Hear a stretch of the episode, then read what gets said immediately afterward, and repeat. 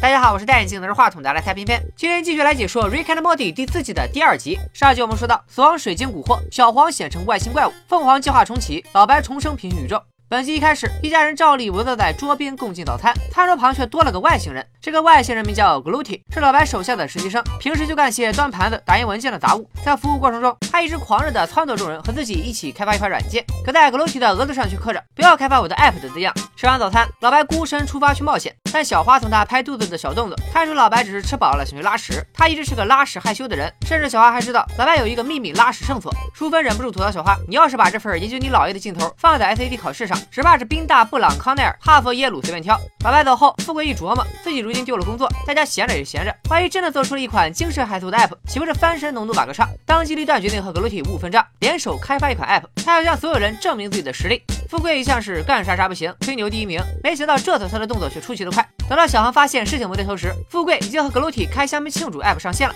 面对小航的指责，富贵却拿出一套软件开发部分规则第一条，叫他不要循规蹈矩的歪理邪说来掩饰。可这不是一般的规则，规则都刻在外星人脑门上了。按照以往的惯例，为了防止可怕的事发生，老白才会用这种简单粗暴的方式发出警告。就好比他告诉你一加一等于二，但向你解释一加一为什么等于二就太复杂了，老白懒得解释。况且就算他解释了，你也听不懂。格鲁体打断了父子二人的争吵，他们开发的名为 Love Founders 的。恋爱配对软件迎来了第一个用户，首位行者不是别人，正是富贵的女儿小花。小花原本在和母亲淑芬吃饭，恋爱 app 突然显示，她和一个发色很喜庆的摇滚青年配对成功了。几乎在同一时间，绿毛小伙已经赶到。小花不顾淑芬的劝阻，直奔主题，就要和绿毛去汽车旅馆开房。淑芬岂能放任未成年的女儿胡来？驾车一路跟踪阻拦，还是要在女儿的隔壁开房，时刻监听他们的一举一动。实际上，不只是小花，异常的情况比比皆是。在恋爱 app 的影响下，一对夫妻抛下孩子，各奔真爱。餐厅服务员突然出柜，大胆奔现，他们失去了自主选择的余地，强制和配对对象交往。随着 app 的推广普及，全世界乱成了一锅粥。富贵终于认识到事情的严重性，决定把 app 下架。但格罗提却表示自己只是个实习生，无权下架 app。在小花的威胁下，格罗提供出服务器在外星母舰上。老白外星探险玩到失联，淑芬忙着阻止女儿小花恋爱，拯救世界的这条支线就交在了小黄富贵身上。父子二人展开了他们的第一次冒险。没错，都第四季了，爷俩单独组队开条支线还是第一回。他们通过格鲁体顺利进入外星母舰，见到了外星首领。外星首领尽力发挥，把全人类都批判了一番，说人类只知道积聚式的爱情，却不知道如何维持，导致真爱非常稀少。而现在有了这个 APP，你们就能认识到什么叫爱如潮水。当你们沉迷情情爱爱的时候，我们一夫一妻情人就会趁机夺走你们的水资源。我反正是不理解水和爱情有啥关系，大概是因为水是最重要的物质资源，而爱情才是最重要的精神食粮。富贵和小黄的鲁莽行为无疑使自投罗网，看外星首领也是缺根筋，专注于和老婆聊天，完全无视了被俘虏的富贵二人。富贵和小黄趁机打倒守卫，躲进了通风管道里。二人通过观察发现，App 的服务器就在不远处，他们可以通过管道神不知鬼不觉的破坏服务器，迫使 App 下线。可偏偏在这个紧要关头，富贵的仪式感突然来了，这可是他们父子俩第一次冒险，必须来个 High Five 庆祝一下。Adventures of Jerry and Morty. Okay. 身陷牢狱的父子二人无计可施，这时候格鲁提来了。富贵以为格鲁提是良心发现来救他们的，格鲁提确实是良心发现了。他对自己私自放富贵父子登舰的行为愧疚不已，于是亲自来送他们上路。富贵急中生智，用恋爱 app 扫描了格鲁提和自己，全都配对失败，祝孤生。他们是靠 app 都找不到爱情的 loser，俩人同病相怜，所以知音难寻。格鲁提放走了富贵和小黄，而他自己还有更重要的任务要完成。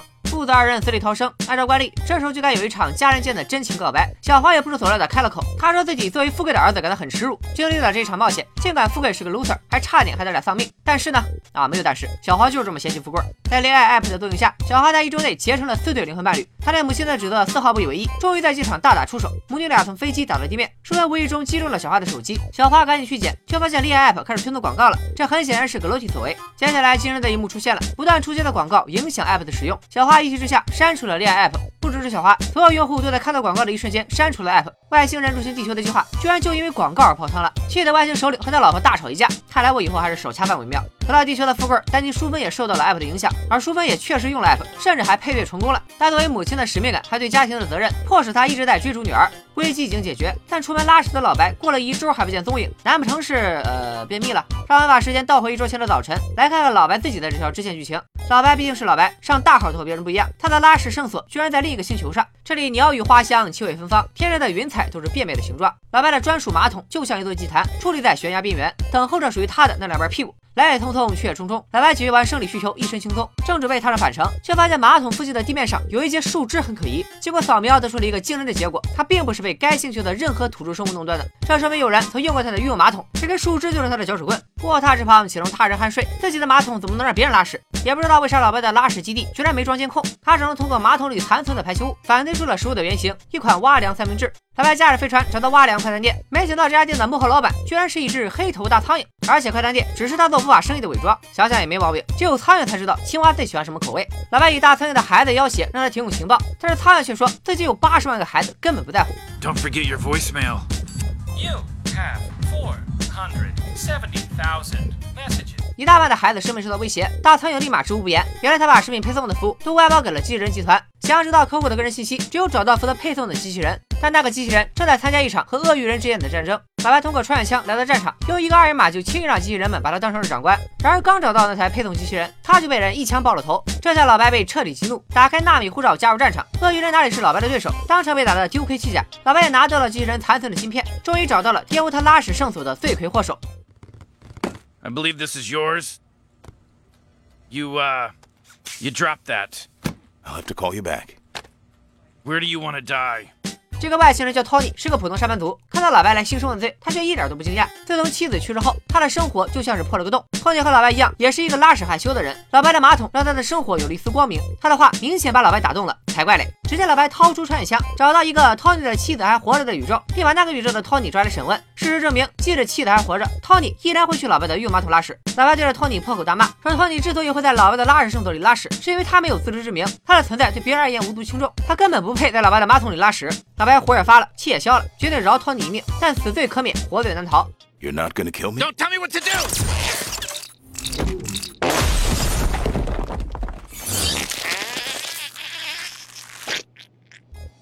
老白回到地下基地，一边听歌一边删掉了 Tony 的背面数据。可拉屎圣所又传来警报，Tony 居然又去老白的马桶丢大包了，这不是寿星公上吊嫌命长吗？老白又惊又怒，当场坐上巨型机器人，去给 Tony 点颜色看看。Tony 却表示自己不是专程来找屎的。他听了老白的话后深有感触，但 Tony 发现那些话与其说是讲给他听的，不如说是老白说给他自己听的。他们这些拉屎害羞的人都需要同样东西，某个人给他们活下去的力量，就像夺走了 Tony 的妻子一样，这个无情的宇宙也夺走了老白的一部分。老白所做的一切都是为了夺回失去的一切，离开与之抗争，或者选择放过自己。老白听了十分感动，决定彻底释放自我。Time to be free. Oh, wait, you're actually gonna. Oh, God! Oh. Tony 驶到临头，果然下一个瞬间就上了天堂。他在天堂里见到了去世的妻子，还有铺天盖地的马桶，想在哪拉就在哪拉。接到此情此景，Tony 反而犹豫了。原来他根本不在天堂，而是被泡在老白特制的营养液里。他似乎意识到了自己处于虚假的世界，选择了自杀。老白赶到，把他救了下来。Where are we? What is this? That's it, get out. You can make a perfectly realized toilet filled simulation of heaven, but you can't share a toilet. 这种混合药水能够连接大脑的两个部分，一个是你拥有的，另一个是你想要的。每个人想要的都不一样，所以看到的幻象也不一样。托尼的梦想就是和妻子一起拉屎，所以才会看到马桶天堂。托尼注意到，除了他之外，实验室里还有很多人被泡在药水里。这些人都是像托尼这样，老白不愿杀死，但也不希望他们出现在自己生活中的人。Goodbye forever. If you touch my toilet again, you You die. need a friend. I have a million cooler friends than you. I'll be seeing you. You'll be dying. We're gonna be friends. You're gonna be dead. 托尼走后，老白在自己御用马桶上设置了某种机关，似乎是在担心托尼还会再来。可过了一段时间，托尼始终没再出现。老白干脆带着礼物来看望托尼，拜托前台转告他自己的御用厕所以后就归他了，却意外的从前台口中得知托尼已经死了。从老白在实验室离开后，托尼便辞去了工作，决定过随心所欲、更加充实的生活，却不幸死于一场意外。得知托尼的死讯，老白却明显表现出了一种莫名的失落。老白出现在托尼的葬礼现场，送给他的父亲一大笔钱和一个克隆机器，可以克隆一个新的托尼。当然，本质上来说，不会是之前的那个托尼了。老白还安慰这位老父亲说，自己在无数平行宇宙中找过，有一个无比邪恶的托尼，造成了很多种族灭绝，所以你的损失也不算大。但老白自始至终都不承认托尼是他的朋友，他独自一人回到了拉屎圣所，坐到了马桶上，触发了原本为托尼准备的机关。 There he is. There's our guy. Congrats, Tony. Have fun with your stupid toilet that you get to use all by yourself now. Enjoy using it all by yourself while you sit there and think about how nobody wants to be around you and how you ruined it for yourself because you're a huge piece of shit. Look at you sitting there, king shit on his throne of loneliness. Enjoy this toilet with a thousand of me screaming every time you take a shit. All hail His Majesty, the saddest piece of garbage in the entire cosmos. Long live the big bad doo doo daddy. May his reign last a thousand years. 不得不说，神剧就是神剧，第四季依然保持着高水准，第二集就把我看哭了。关于这个结局的解读，我会放在本期视频的最后。咱们先继续看完这集，字幕后其实还有片尾彩蛋。富贵半夜口渴，在冰箱里意外发现了一瓶红色液体，这瓶红色液体正是浸泡 Tony 的同款药水。富贵喝下药水后，看到了自己变成了个送水工，但他看起来对自己的工作心满意足。原来富贵真正想要的只是一份平凡的工作，一份能证明自己价值的工作。瑞克莫蒂第四季第二集的剧情就在这里落下了帷幕。挖彩蛋和解析剧情之前，我要说明一件事情，就是我为什么要给瑞克和莫蒂起名为老白和小黄。我第一次解说《Rick and Morty》是在一七年，那时候这部动画比现在要小众的多。其实直到现在，我依然认为这是一部偏小众的作品，因为观剧门槛确实很高。所以我解说这部动画的初衷就是希望能拉更多的路人观众进坑，让这部优秀的作品能被更多的人看到。老白和小黄这种直观的名字，对于路人一定比瑞克和莫蒂这种外国人名更好记，所以也希望剧迷们能多体谅一下。好了，下面开始找彩蛋环节。本集的标题《The Old Man and the Sea》改编自海明威的著名小说《老人与海》。《The Old Man and the Sea》原作讲述了一位老年古巴渔夫与一条巨大的马林鱼在大海中搏斗的故事，彰显永不服输的斗士精神和乐观的生活态度。本集中，老白则是为了他的专属宝座展开了一连串的冒险，同样是不打败对手誓不罢休。老白在出去拉屎啊，不是出去冒险的时候，曾经说了一句话：“这次的冒险不会由朗霍华德执导。”没错，就是《美丽心灵》和《达芬奇密码》的导演。这里老白其实是在讽刺朗霍华德的影片没有多少个性色彩。他唯一是属于好莱坞体制内最为顺从的导演，对商业片的游戏规则更是烂熟于心。但无论是影片的节奏、镜头的运用，还是色彩搭配，都少了一些新奇之处。这里也反映了老白对平凡日常以及师徒概念上的成功的业务。同时，朗霍华德也是游侠索罗的导演，Solo 既是索罗的名字，又有独自一人的意思。老白这里是讲了个双关的冷笑话。老白驾着飞船来到拉屎圣所，途径一片外星植物田，此处致敬了角斗士中男主角穿过麦田的经典场景。据说那时候的人靠吃大麦为生，角斗士也只能吃大麦和豆类增加脂肪，在战斗中增加存活的指数，所以过去的角斗士又叫食大麦者。富贵在格洛提的协助下开发了一款恋爱 App，其实他大概只负责起名的部分。从白板上我们可以看到五个备选名。第一季第四集中，富贵系统向我们展示了他的广告创意水平，一个字来形容就是 shit。这里他列出的五个名字，没有一个是纯原创。第一个欧拉 love，灵感来源于歌曲欧拉拉。Cubiter 则只是在单词 Cubiter 后加了个 r。Meat lovers 则是用了肉食者 Meat lovers 的谐音。第五个啊，不会念啊，同样来源于一首歌曲的名字。而最后被采用的 Love Founders 也只是在 Love Founder 这款交友软件的末尾加上了俩字母 RZ。富贵在介绍软件时不断重复两个 R 和一个 Z，也有些欲盖弥彰的意思。最后，一行人进入母舰，见到了格罗提一族的首领。首领的形象酷似《星球大战》系列的银河帝国皇帝达斯西迪厄斯，也就是西夫帕尔帕廷最著名的西斯君主，就是他亲手将阿纳金洗脑改造成了黑武士达斯维达。对于他背后插管的别致造型，我第一时间想到的是蝙蝠侠的经典反派贝恩。贝恩通过软管输送药剂提升战斗力，但这位外星领袖背后的管子没什么卵用，只是为了耍酷。格罗提救出富贵父子后旋转退场，嘴里还叫着格罗提 O T O 的奇怪口号。这其实是在模仿经典动画史酷比。故事的主角是一只会说话的大单狗史酷比。每当他鼓起勇气决定采取行动时，就会喊出史酷比多比多的口号。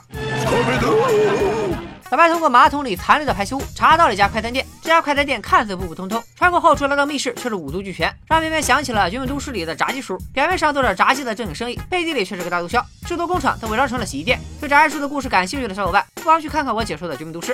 老白介入机器人和鳄鱼人的战斗，为了获得机器人一方的信任，他在头顶上戴了个铁漏斗。机器人通过漏斗上的二维码将老白识别为指挥官。肯定有很多小伙伴已经扫过这个二维码了，但啥也扫不出来。原因很简单，因为你没有科学上网。我一时好奇，翻墙扫了扫，出来的是老外同款铁漏斗的售卖页面。老外在解决了马桶危机后，心情大好。此时播放的歌曲是由说唱歌手 Fabulous 和 D.A. b o j i 演唱的 My Shit，有趣的小伙伴不妨去听一听，尤其是上厕所的时候，保证让你拉屎拉出节奏感。老白将顽固的 Tony 浸泡在药水里，Tony 沉迷于药水制造的幻觉无法自拔，和《黑客帝国》里尼奥沉浸在里世界的情景相似，在美剧副本以及刀锋战士里也有同款操作。这里呢不得不提到一个有趣的假说，由希拉里·彭特南1981年提出的缸中之脑。假设一个人被实行了手术，大脑被从身体上切了下来，放进一个盛有营养液的缸中，脑子神经末梢接连在计算机上，这台计算机按照程序向大脑传送信息，以使它保持一切完全正常的幻觉，自身的运动和感觉都可以输入，大脑还可以被输入或截取记忆，甚至可以被输入代码，感觉到自己正在这里阅读一段有趣而荒诞的文字。你又如何保证正在看视频的你不是一个缸中之脑呢？小花在婚礼现场被另一个女生接走，眼看大局已定，这时她说了一句：“You had me at my own name。”这里致敬了同为同性题材的电影《Call Me by Your Name》，请以你的名字呼唤我。淑芬赶到机场和女儿大打出手，我们注意到机身上的文字被刻意做成了 Avengers 的样式。紧接着母女二人展开了美队三同款机场对决，这无疑是在致敬漫威宇宙。